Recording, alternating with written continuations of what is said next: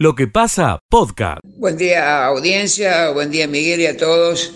Retomamos la información desde la ciudad de Belville, tiene que ver con que, bueno, arrancamos con 20 grados de temperatura cuando realizamos este contacto y se espera una máxima de 37 para el día de hoy o más también.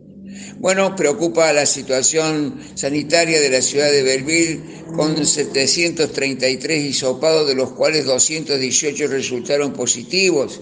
Se aplicaron 474 dosis el viernes en el, en el vacunatorio de la ciudad de Belleville. Mientras tanto, el doctor José María Ruiz, director del hospital, hizo un llamado a la Em, a la protección de todos nosotros, porque bueno, ha habido casos que realmente son preocupantes. Hay cuatro personas que están este, vigiladas en el mismo hospital, hay dos que están en terapia intensiva.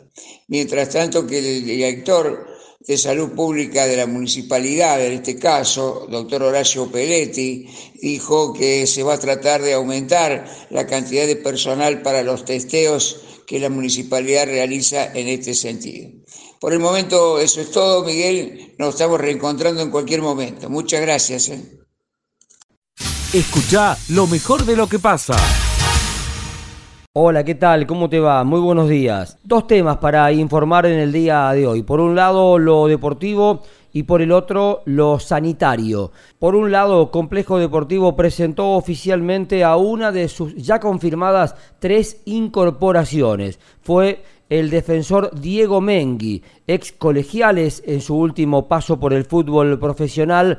Antes había estado en Chacarita, jugó en Racing de Avellaneda, hizo larga trayectoria en Venezuela, México y Paraguay e inferiores en Vélez Se había ido de Justiniano Pose en 2002. Había integrado el plantel de primera división que ganó la final de ese año frente a Matienzo en la cancha del Bell. Estuvo 20 años fuera de su casa deportiva y volvió a ponerse la camiseta de su club. Se va a poner a disposición del técnico Mugione el 17 de enero para comenzar las prácticas. Los restantes refuerzos confirmados son Patricio Díaz, que no estuvo en la presentación oficial porque está aislado, y el santiagueño Emanuel Curi Salvatierra, un delantero que ya había estado en la frustrada temporada de 2020.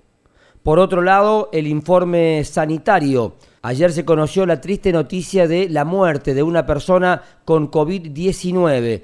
Es la víctima 45 en Justiniano Pose. Se trata de un hombre de 75 años. Además, hay otras cinco personas internadas. Dos están en Justiniano Pose, dos en la ciudad de Villa María y una en la ciudad de Belville en terapia intensiva. El otro dato insoslayable es que de las cinco personas internadas, cuatro tienen doble dosis, pero factores de riesgo, y la restante es una niña de 5 años sin vacunación aún.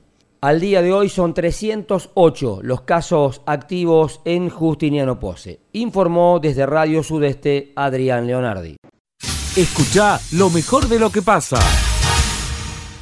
Muy buenos días. Para el contacto regional de noticias informamos desde Río Tercero. Coronavirus. El municipio dio a conocer que en la semana anterior hubo 2.045 nuevos casos de COVID-19 con 386 altas y con un total de personas con el virus activo de 2.901. Se informó además que había dos personas internadas en sala común y cuatro en terapia intensiva. No hubo información oficial ni sábado ni domingo. Se aguarda para hoy a última hora el informe que corresponda a este lunes. Mientras tanto, seguían los operativos de vacunaciones en el Polideportivo Municipal de 7.30 a 14 horas y los de testeos en Uruguay 447 y en el Anfiteatro Municipal en el mismo horario.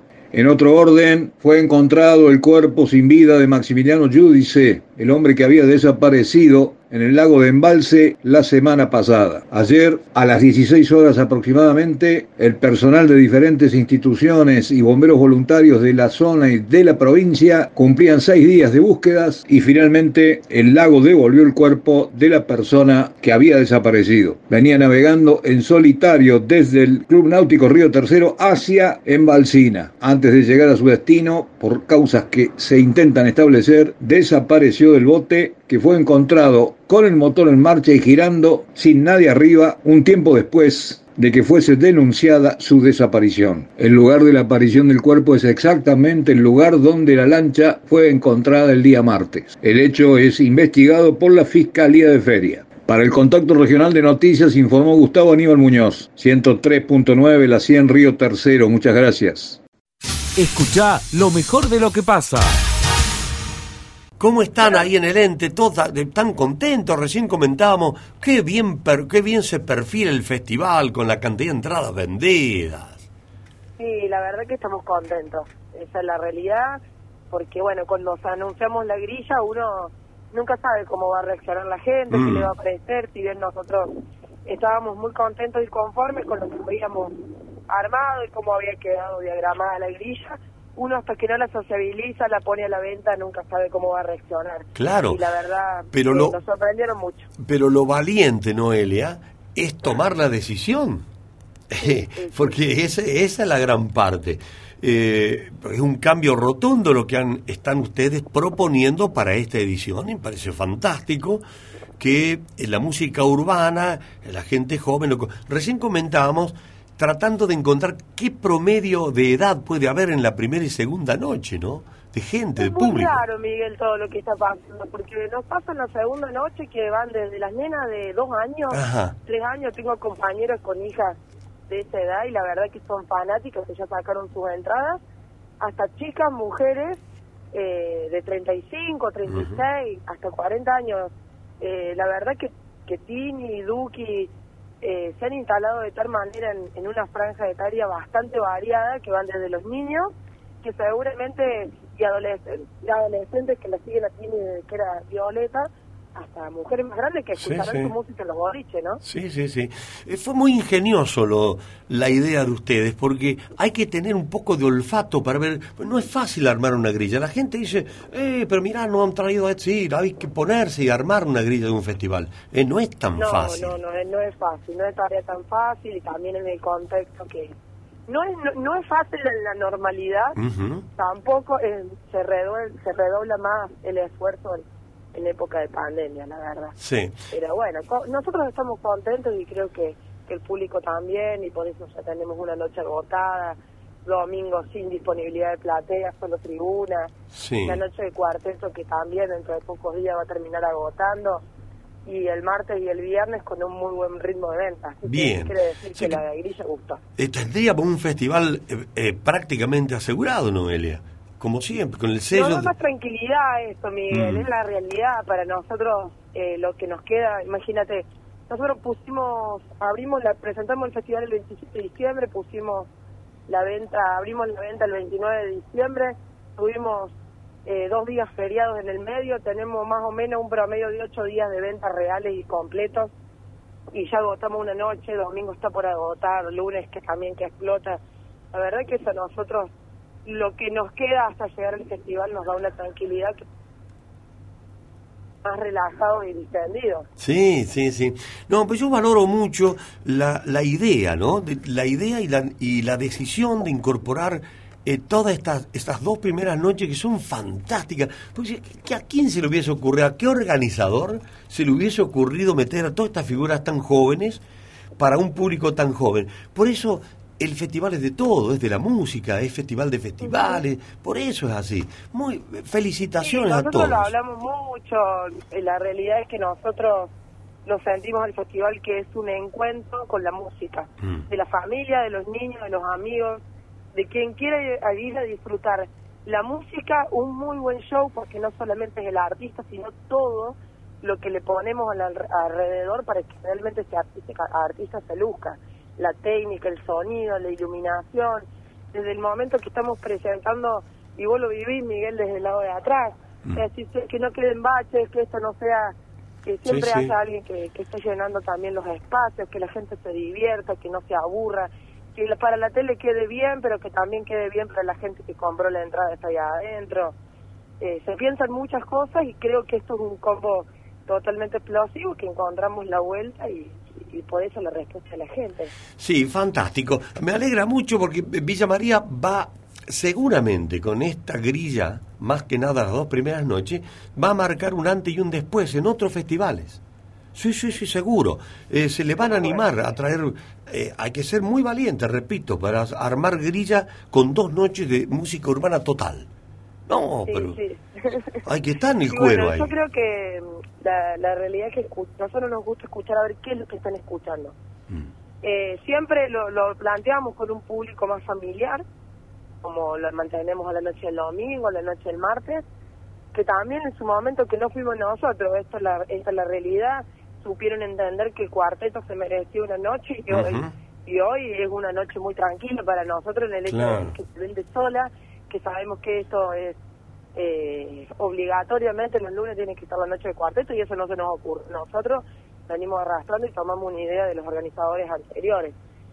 Y bueno, esto es el Festival de Peñas, abrimos los brazos y contenemos a todos los que lo que la gente escucha, que es lo más importante. Sí, sí, es la peña y corazón abierto. Esa, es la mejor palabra. Los corazones vienen abiertos y abrazamos a todos. Sí, Noelia, vos sabés que en la, días pasados acá en la radio, cuando presentaron el festival, viste, la gente empieza con sus opiniones. Y, sostenemos este concepto de que el festival es de todos y para todos, como bien lo estás expresando. Y sabes que la gente está proponiendo una, una noche de folclore. Dice, ¿por qué no ponen como hacen una noche de cuarteto? Te habrá llegado a vos seguramente. Como hacen como también en otros momentos nos propusieron una noche solo del rock. Claro. Pero como, eh, viste como el festival lo ligan al folclore. Y yo digo... Sí, a, todos los festivales en realidad estamos como muy ligados al folclore. Anoche yo estuve en Jesús María con Nicolás Totti y lo hablamos a esto. Todos los festivales estamos muy ligados al folclore porque obviamente desde, su origen empezamos como esto. Pero claro... un festival netamente folclore. Pero si los festivales empezaron hace 60 años. ¿Y, qué, música, qué se escuchaba hace 60 años? Y los fronterizos, los chalchaleros, eh, los cantores del alba. Esa era la música que nutría a los festivales. O sea que no es que nacieron porque se propusieron hacer folclórico, nacieron porque era la música porque era la música que, en ese momento se escuchaba. Si hubiese sido el trap y el pop, seguramente eso sería un festival de únicamente del trap y el pop. La realidad es que vos lo ves también en Jesús María, fíjate que todas las noches Jesús María cierra un cuartetero. Eh, hasta los hasta los festivales más tradicionales empezaron a incluir otro tipo de música también. porque es el rumbo, porque es lo que la gente demanda eh, en todos lados. Claro.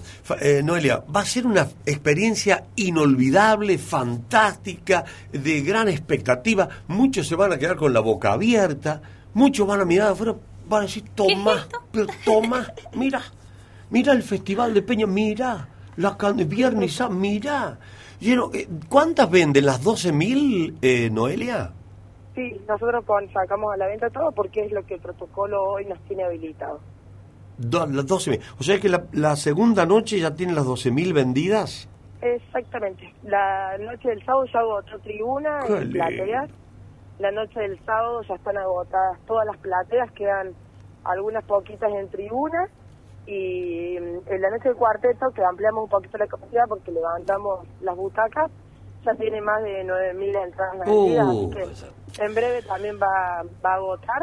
Y viernes y martes la, la venta viene muy bien, como un... un yo, digo, esto nunca nos pasó, Miguel.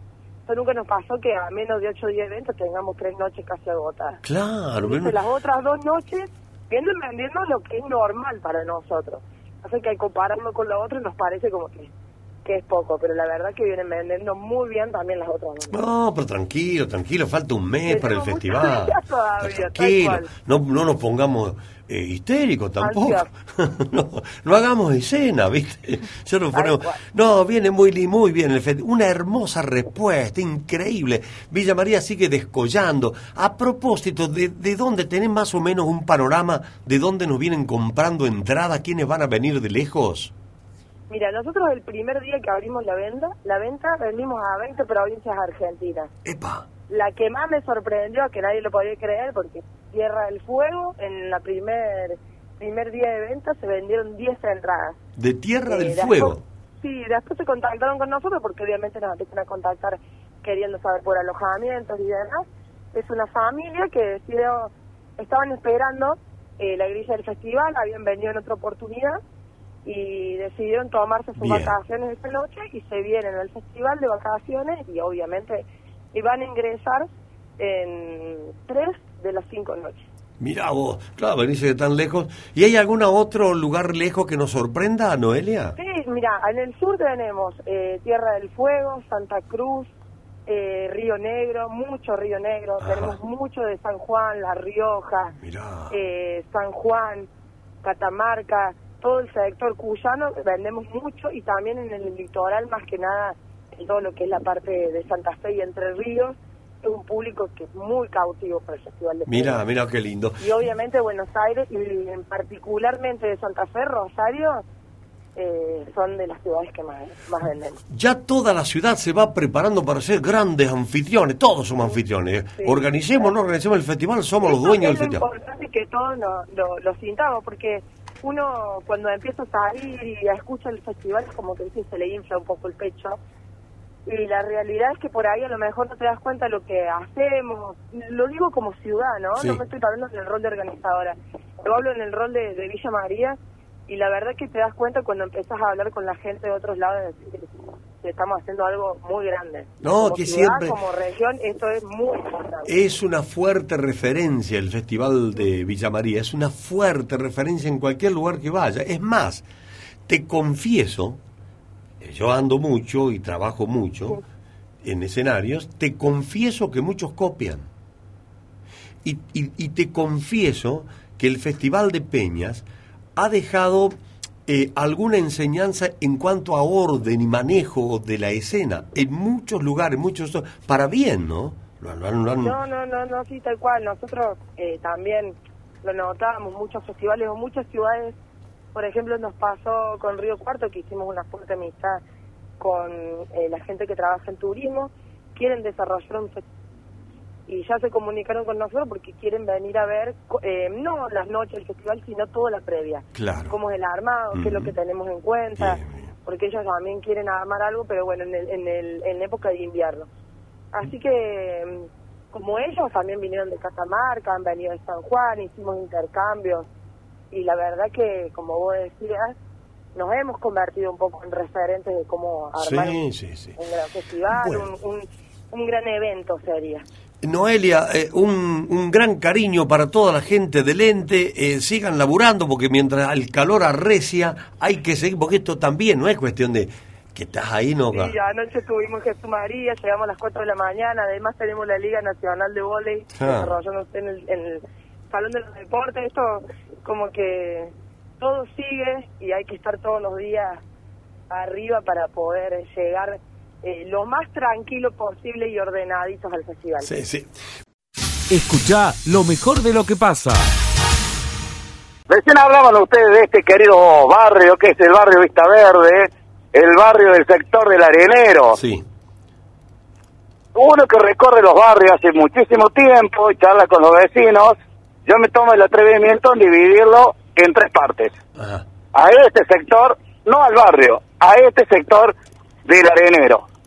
Una parte por la mañana, donde viene la familia, poco de la familia, vienen con los pichichos, los meten en el agua, otros vienen a la ladera a tomar mate, otros vienen a la tarde, el grupo mayor de la una de la tarde hasta las ocho y media, así 20, 30, hasta las 21 horas. ¿Estamos ahí? Sí, señor. Bueno, pero después de las 10 de la noche pasa a ser como tierra de nadie. Digo esto porque aquí, si usted me pregunta rápidamente, ¿hay para colocar la, la basura los sextos? Sí, hay, pero no dan abasto, como decía Alexis. Claro. Y las malezas están cortadas en un sector y en otro sector no están cortadas. Y esto, en hora de la madrugada, los jóvenes se reúnen aquí, bajan música a través de los autos, se desconocen si este es el término vulgar y empiezan las discusiones, viene la policía, malestar de los vecinos del sector del barrio Vista Verde, hasta hubo peleas y el secuestro de un cuchillo, por ejemplo. Pero en este sector donde estoy ubicado yo, que es más de familia, que ha venido un grupo familiar, me tomo el atrevimiento de ingresar aquí al agua para poder charlar con un señor que está aquí. Aquí lo vamos a molestar un minutito nada más. Estamos en vivo para Radio Villa María. Él dice que viene habitualmente todos los días hasta disfrutar de este, del agua. ¿Cómo le va? Buen día. Estamos en vivo para Radio María. ¿Qué dice? Buen día, señor. ¿Cómo le va? Mucho gusto. Tranquila esta parte, a esta hora de la mañana. Súper tranquila. Espectacular. ¿Qué horario hace? Eh, yo vengo a las 10 de la mañana hasta la hasta las once y media y después vengo a las 5 de la tarde hasta las 7, las 8, pero todo normal, de 10. Faltaría un poco más de limpieza, cuando usted viene encuentra botella por todos lados. Eh, bueno, pero también es la gente la que tendría que ponerse sus pilas. A ver, no cuesta nada traer una bolsa y todo lo que tiran, lo que se desecha, ponerlo en una bolsa y llevarlo y tirarlo por ahí. Es más fácil dejarlo acá. Tirado en el suelo. Sí, viste cómo es la gente ahí gente responsable y gente irresponsable. Así es fácil. Un lugar muy tranquilo, al menos hay niños también, ¿no? no, acá vos venía a las 3 de la tarde, a las 4, como ayer. No, no, cientos de familias había acá, no había un lugar a donde estacionar acá. Habrá habido más de 100 autos ayer. No, no, se pone lindo acá, muy lindo. Y aparte está muy bajo para los chicos, ¿viste? Eh, no es profundo, entonces puede dejar a los chicos tranquilos ahí que se bañen. Muchas gracias. No, por favor. ¿Sabes dónde está el problema grande acá? A ver. ¿Puedo hablar? Sí. Yo vivo en la Catamarca y Costanera, en el edificio de la Catamarca. Señor. Las motos me va a decir. Me va a decir las motos. Dígame que me va a decir las motos. No, una, cientos de motos. Eh, perdonando la palabra, me tienen podrido. No se puede dormir más. Vos llamás a, como es ciudadana, la, la banda esa, lo de... Seguridad Ciudadana. Seguridad Ciudadana no te contesta el teléfono, llama a la policía y tenés que llamarlo a ellos. ¿Cómo puedes dormir vos con 20 motos que te pasan a cada rato todo con el escape? ¿Todos los días? Sí, mayormente jueves, viernes, sábado y domingo imposible de dormir. Mira que yo vivo en un cuarto piso, ¿eh? ¿Y los escuchas los motos? Te das cuenta que las tenés dentro de tus piezas. Y se matan de risa, bueno, y nadie hace nada. Pero andan los la gente de tránsito, con los autos, a veces a las 12 de la noche, y los rodean con las motos y no pueden hacer nada. Van de tren las motos, no tienen luces, no usan casco ninguno. Es una consecuencia. Sí, y acá no tenés quien quejarte, porque nadie te atiende. Tomamos el reclamo y vemos qué podemos hacer nosotros. Y yo creo que no debo ser el único que se queja de las motos, me parece. Porque son mucha la gente que no puede dormir ahí, en toda la costanera y parece que te hicieron a propósito, porque van despacito y los van acelerando. Y toda con escape libre. Es decir, por ahí un día uno si le salta la cadena, pues a lo que puede llegar a ser. Muchas gracias. Oh, gracias a ustedes. Que tengan un buen día. Gracias. Bueno, ahí está un señor que algún tipo de, de reclamo y además contando algo de este sector, Miguel. ¿eh? Escucha lo mejor de lo que pasa.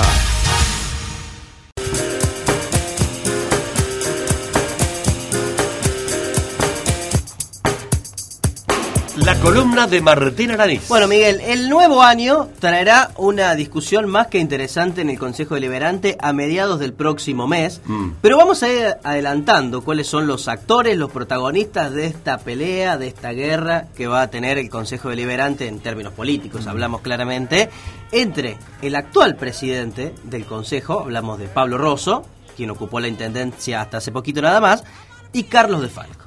Estos son los dos actores principales, hoy en veredas totalmente contrarias, por más que ambos formen parte del, peronismo local, en veredas contrarias y buscando por estas horas los votos que le permitan a cada uno ser presidente mm. del cuerpo legislativo. Y allí empieza el poroteo de vuelta. ¿Cuántos votos va a tener Gil? ¿Cuántos votos puede tener De Falco? ¿Qué va a hacer la oposición, Miguel? Y no es un cargo menor el presidente del Consejo, porque es la segunda autoridad de la ciudad. Claro. Y quien reemplaza a Gil, si se va de vacaciones o se va a algún lado. Entonces, es un tema muy interesante de la discusión que se viene en la sesión preparatoria y luego en la votación. Hoy los gilistas, ¿qué están diciendo? Incluso el propio Pablo Rosso en el Consejo ya está hablando del año calendario. Él ya dice, qué lo va a hacer el, presidente del Consejo, que hay determinados proyectos para tratar. Él ya está planificando todo el año. Mm. ¿Qué dicen desde el lado de Falco? No, no. Primero, tiene que conseguir los votos. De hecho, en la última sesión del año, De Falco le dijo a Rosso, el presidente del consejo lo ponen los concejales, lo eligen los concejales, en sala se lo dijo, no lo elige el intendente Gil, como había dicho Rosso en el diario del centro del país. Ah. Así que en las... ¿Cuál es la verdad? ¿Que lo eligen los concejales? Claro, eh, tiene fuerza lo que es el intendente, claramente, ¿no? Pero lo eligen los concejales. ¿Qué ha pasado en la ciudad en, el último tiempo cuando se debatía la presidencia del, del Consejo? La oposición se abstenía, no votaba en función de las licencias de Gil, de las peleas entre el castelismo y el. Se abstenía. Si la oposición mantiene esa misma postura, la abstención, van a quedar los siete votos peronistas. Y allí, ¿qué dicen desde el sector de Defalco? Defalco, Oyola, dos. López y Cladera, cuatro. Cuatro. Tres, Gilista, presidente de Falco. ¿Qué pasa si la oposición vota? Vota. Ahí calculan según los cálculos que hemos podido averiguar, que el resultado podría ser a favor de Ross, porque entienden que, dada algunas diferencias entre el propio De Falco y el PRO, esos votos podrían ir para Rosso y los votos radicales de Caroni y de Benzo irían para, para De Falco. En esa pelea, Rosso tendría más votos. O sea que quienes votarían para De Falco serían Caroni y Benz, y En principio. Esto falta mucho, pero sería así si la oposición votara. El PRO iría más con eh, Rosso. Y si...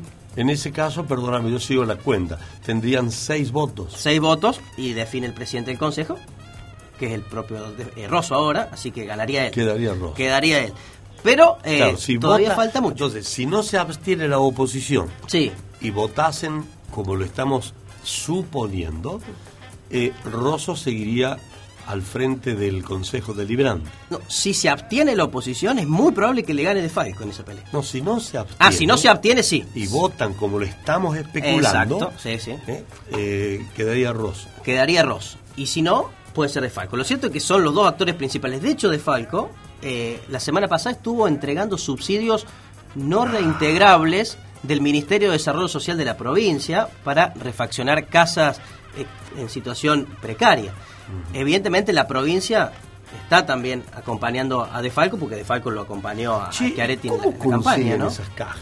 ¿Cómo consiguen esas platas? Y son platas que ya están presupuestadas, Miguel. que van, van y la piden allá y dice, che, mirá, yo me quiero jugar para... Necesito plata para ser eh, eh, presidente del Consejo Deliberante en Villa María y necesito buscar alguna... Pues son dádivas esas. Quiero hacer alguna ayudita para ver si alguien me vota o que mi figura esté más. A ver, desde lo presupuestario está contemplado eso, ¿no? En el presupuesto de cada ministerio. Ah, después, hacia el interior de cada comunidad juegan las propias internas. Bien, Recordemos que el, el, gilismo hoy y el esquiaretismo están en media opuesta, están enfrentados la provincia y el municipio. De Falco se jugó en su momento por eh, Schiaretti y hacemos por Córdoba y eso tiene sus recompensas, Miguel, ¿no? Entonces, el respaldo que tiene de Falco es sobre todo el gobierno provincial. El respaldo que tiene el gilismo es sostener el, el propio, la posición del propio Gil y conseguir esos votos en el Consejo Liberante que le permita nada más y nada menos que continuar con la presidencia del cuerpo. y la oposición. Sí. Karina y, y Carón y más que nada Carón, ¿se, han tranquilizado con que Gil está en el sillón de Viñas? Ahora parece que está todo un poco más calmo, Miguel. Está un poco más calmo, pero estamos en vacaciones. Sí. El Consejo está en receso hasta febrero, entonces seguramente vamos a tener algún impas. Eh, ¿Qué te dicen desde la oposición? El PRO dice nosotros estamos haciendo nuestro propio juego, Estamos visitando barrios y gente todo el tiempo. Vamos a tener un candidato que es Darío Capitán, y esto ya está dicho. El radicalismo dice nosotros también vamos a tener nuestro candidato, vamos a, terciar en esa fuerza y después veremos cómo elegimos el candidato.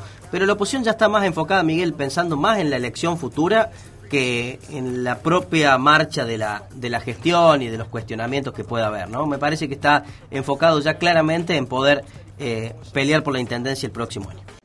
Escucha lo mejor de lo que pasa. ¿Cómo están chicos? ¿Cómo les va? Buen día, buen día. Eh, bueno, la verdad que aquí eh, a full, trabajando mucho con la cuestión festivalera que ha arrancado el pasado jueves, eh, pero bueno, ha arrancado, eh, la verdad que tímidamente, el Festival de Jesús María.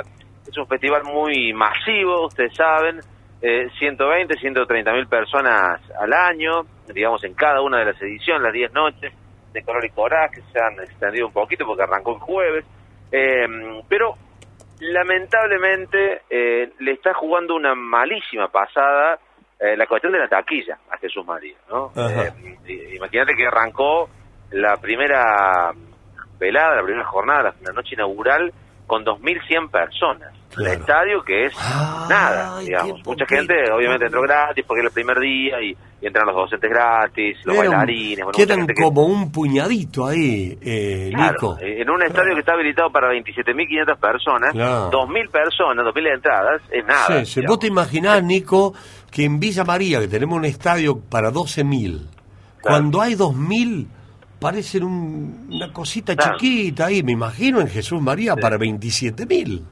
Una verdadera lágrima, caras largas, la primera jornada, bueno, todos pensaban que em, después iba a mejorar con los manceros santiagueños el viernes, pero eh, a horas de que subieran, se anunció que los manceros que son este, para Jesús María, que viste que cada artista mm. tiene su propia mística en, cada lugar, en cada festival. bueno, los manceros en Jesús María son los Rollings, ¿no? Entonces, eh, ellos vienen y se genera una multitud de gente, son, hace muchos años que vienen siendo los más taquilleros mm. del festival. Imagínate si te baja ese artista eh, y, eh, estimaban unas 20.000 personas también en esa noche, terminaron entrando menos de 7.000, digamos. Claro. Menos de 7.000 personas. Claro, claro. Viene, viene complicado. ¿Y qué, vos sabés si piensan hacer algo para revertir la situación? Mira, eh, en realidad la grilla sigue hasta acá, digamos, como ha sido anunciada. La noche de Jorge Rojas también fue bastante floja, 11.500 personas. Eh, Palito Ortega y los Nocheros ayer 5.500 personas, es decir, vamos de, mal en peor con las mm. primeras noches. Y hoy hay expectativa porque, bueno, es la noche de los tequis, es la noche de los saloncitos, eh, y que locura es una agrupación que aquí eh, también se, escucha mucho en, nuestra zona, eh, con lo cual, bueno, apuntan a, repuntar en taquillas con la gente más joven. Claro, claro, con qué locura tiene, qué locura tiene que traccionar ahí por sobre todos los demás nombres que dijiste. claro. mira, este, yo me han metido todas las noches, digamos, en la grilla, una agrupación de cuarteto. De hecho, Damián Córdoba le salvó la noche a los manceros, porque era el único artista de renombre que había en la grilla. Eh, Jesús María se arma así, con dos artistas eh, más o menos fuertes y el resto, eh, digamos, artistas que van eh, completando la grilla, digamos, por decirlo de alguna forma, ¿no? Pero ninguno tiene la capacidad de encabezar una grilla como los manceros, Sergio Galleguillo, Abel Pinto, bueno, los artistas que, que, que son del folclore y y que habitualmente viene el chaqueño palavecino, el indio Luce Rojas, bueno, eh, una serie de artistas. Pero la verdad que hay mucha preocupación entre, entre la comisión directiva porque, claro, no van a llegar a las 120 mil entradas que necesitan vender sí o sí para pagar la edición. Qué lejos que está ese, ese es el tema, porque eso tiene un costo, digamos, no que los artistas vienen gratis porque el festival sea solidario. Se lo ve lejos al número, ¿no, Nico? ¿Cómo? Claro, viste, me parecía que no me escucha. Eh, se lo ve lejos al número 120.000. ¡Qué lejos que está! Sí, sí, se lo ve muy lejos. Imagínate que eh, tenemos, no, no llegamos a las 20.000 hasta aquí, hasta el, hasta el cuarto día. eh, imagínate 120.000, tendríamos que vender 10, 15.000 entradas por día de aquí hasta el lunes. Claro, sí, sí. Bueno, es difícil la situación, era medio complicado. He notado, he notado, estimado Nicolás, que no se habla tanto de la jineteada, de la doma, no se habla tanto. ¿Por qué?